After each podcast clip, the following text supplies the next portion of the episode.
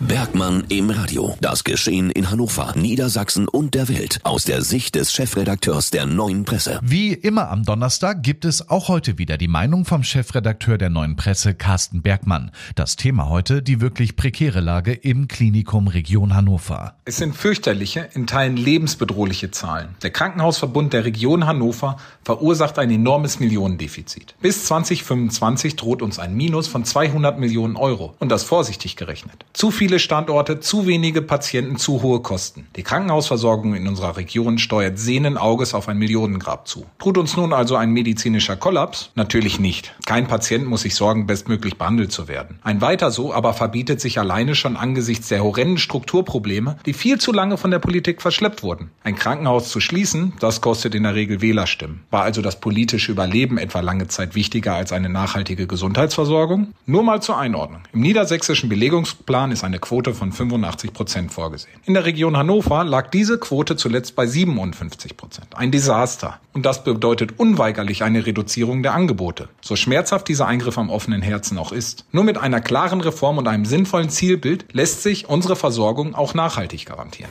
Radio 21. Bergmann im Radio. Das Geschehen in Hannover, Niedersachsen und der Welt aus der Sicht des Chefredakteurs der Neuen Presse.